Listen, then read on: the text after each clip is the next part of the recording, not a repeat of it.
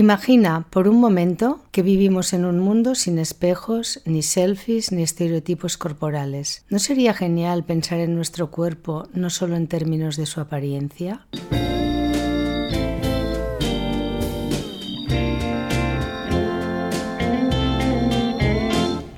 Hola, ¿cómo estáis? Soy Josefina Llargués. Bienvenidos a Mi Espacio de Salud, un podcast dedicado al bienestar. En el que cada tarde de domingo abordaremos temas relacionados con nuestra salud física y emocional, con una vida más tranquila y sostenible con la ecología y el medio ambiente.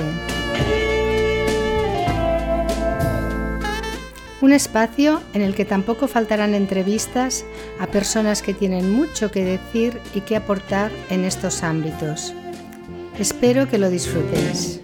La imagen corporal es uno de los componentes de la identidad personal que comporta una compleja percepción subjetiva que a menudo poco o nada tiene que ver con nuestra verdadera apariencia física, sino con la imagen que cada persona tiene sobre sus medidas, contorno y forma del cuerpo.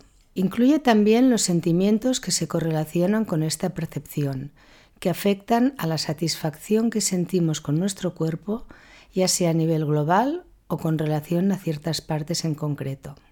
Términos relacionados pero diferentes a menudo se utilizan indistintamente con respecto al estado de conciencia en el que hay una percepción de la imagen corporal alterada, incluida la distorsión, la percepción errónea o la insatisfacción de la propia imagen corporal. Así pues, no es algo tan simple como si me gusta o no mi cuerpo, ya que personas con un aspecto físico diametralmente alejado de los cánones de belleza del momento o de su cultura se sienten absolutamente cómodas con su imagen corporal y en cambio personas consideradas socialmente guapas se sienten a disgusto. En el podcast de hoy me gustaría hablar sobre la insatisfacción que muchas personas sienten con relación a su cuerpo, sin entrar en otros trastornos de la imagen corporal que requieren un abordaje médico. Imagina por un momento que vivimos en un mundo sin espejos, ni selfies, ni estereotipos corporales. ¿No sería genial pensar en nuestro cuerpo, no en términos de su apariencia, sino con el respeto que merece por ser una máquina maravillosa y perfecta que nos regala la vida, nos permite luchar contra la enfermedad, respirar, movernos, relacionarnos con los demás, sentir en nuestra piel las caricias, el calor del sol o la frescura de las gotas de lluvia, por citar tan solo algunos ejemplos del sinfín de posibilidades que tan generosamente nos regala. Si pudiésemos adoptar esta perspectiva a diario, tal vez seríamos menos susceptibles a algunos ideales sociales que crean una imagen corporal irreal y generan elevados niveles de frustración en gran parte de la población de ambos sexos, y que no solo afecta a los adolescentes, sino también a personas adultas. La imagen corporal reviste una gran complejidad, al ser un concepto multidimensional que representa cómo pensamos, sentimos, percibimos y nos comportamos con relación a nuestro cuerpo, y que engloba varios componentes. Por un lado, el componente cognitivo, que proviene de pensamientos y creencias sobre la forma y apariencia de nuestro cuerpo. También el componente perceptivo, que implica la forma en cómo percibimos el tamaño y la forma de nuestro cuerpo o de distintas partes del mismo. El componente afectivo, que abarca los sentimientos que desarrollamos hacia nuestro cuerpo y la satisfacción o insatisfacción que sentimos con relación al mismo. Podríamos añadir también el componente conductual, que englobaría las acciones que realizamos encaminadas a controlar, cuidar, alterar u ocultar nuestro cuerpo. Asimismo, las complejas interacciones entre factores neurofisiológicos, socioculturales y cognitivos contribuyen también al desarrollo y mantenimiento de la imagen corporal.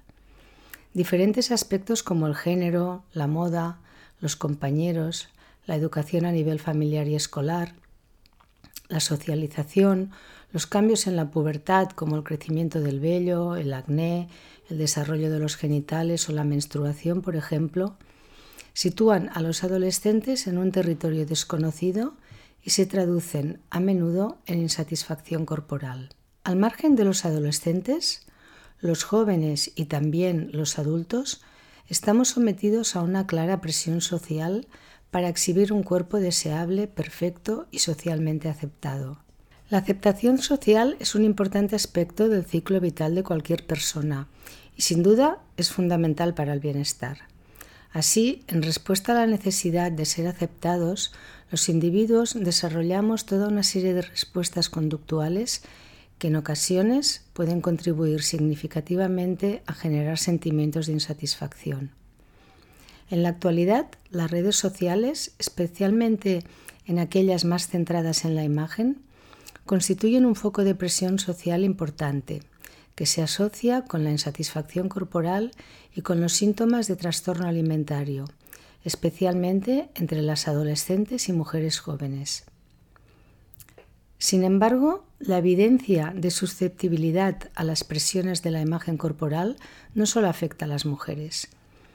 En un estudio publicado en el 2018, en el que intervinieron más de 2.700 hombres de Australia y Nueva Zelanda, los investigadores concluyeron que una mayor frecuencia del uso de las plataformas como Facebook, YouTube, Instagram o Snapchat se correspondía con una mayor preocupación por la imagen corporal, así como con determinados trastornos alimentarios y con el uso de esteroides anabólicos. Así pues, el apego a la utilización de las redes sociales centradas especialmente en la imagen parece provocar procesos similares en los hombres y en las mujeres, especialmente entre la población más joven, ya que generan la internalización de ciertos ideales de apariencia que discrepan de la realidad, comportando mayores niveles de insatisfacción corporal. La insatisfacción corporal puede conducir a otros problemas, ya que la forma en cómo percibimos nuestro cuerpo no es simplemente una cuestión estética, sino que en ocasiones la insatisfacción que nos genera puede derivar en una serie de consecuencias físicas o emocionales poco saludables, como por ejemplo baja autoestima, estrés y estado de alerta constante para generar aceptación social, evitación mediante la ropa o posturas para no mostrar aquella parte que no nos gusta, elevados niveles de autoexigencia y aumento del sentimiento de impotencia, desórdenes alimentarios, problemas de relación, trastornos del estado de ánimo, o malestar o sufrimiento son algunos de ellos. Sin duda, la constante exposición al bombardeo de imágenes que dan gran importancia a la apariencia física es enorme y nos pasa factura. Pero en mi opinión podemos hacer mucho al respecto. Por ello, para el podcast de hoy he elaborado una lista con 10 sugerencias que a mi modo de ver pueden actuar positivamente en la creación de una imagen corporal positiva. En primer lugar, Creo que la principal sugerencia sería desintoxicarte de las redes sociales durante un cierto tiempo. Si lo consigues, verás cómo fluye una nueva energía dentro de ti que se traducirá en paz y tranquilidad. Rodéate también de personas amables y positivas que no centren la valía personal en la imagen física. Stephen Covey decía, el 10% de nuestra vida está relacionado con lo que nos ocurre, y el 90% restante con la forma en cómo reaccionamos a ello. Por lo tanto, crea una lista con tus puntos fuertes e intereses y no intentes convertir las imágenes que aparecen en las redes sociales en tu estilo de vida. En cuarto lugar, anota las cosas negativas que verbalizas o piensas sobre tu cuerpo y reescríbelas de forma más respetuosa y positiva. Una buena autoestima nos hace menos vulnerables a la comparación con los demás. Redefine tu concepto de belleza desde una perspectiva menos superficial y profundiza en tu atractivo natural y cualidades personales. No olvides que la belleza varía entre culturas y a lo largo del tiempo.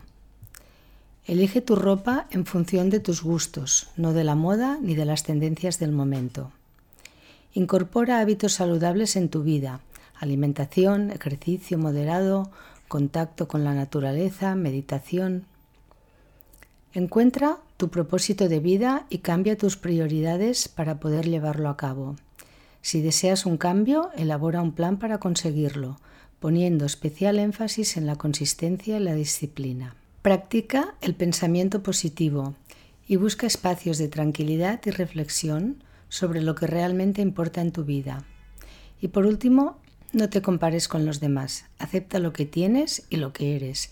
Mide tu propio éxito en base a tu progreso, no en el de los demás, y muestra tu agradecimiento. En definitiva, como dijo la pintora mexicana Frida Kahlo, enamórate de ti, de la vida y luego de quien tú quieras. Te deseo una feliz semana.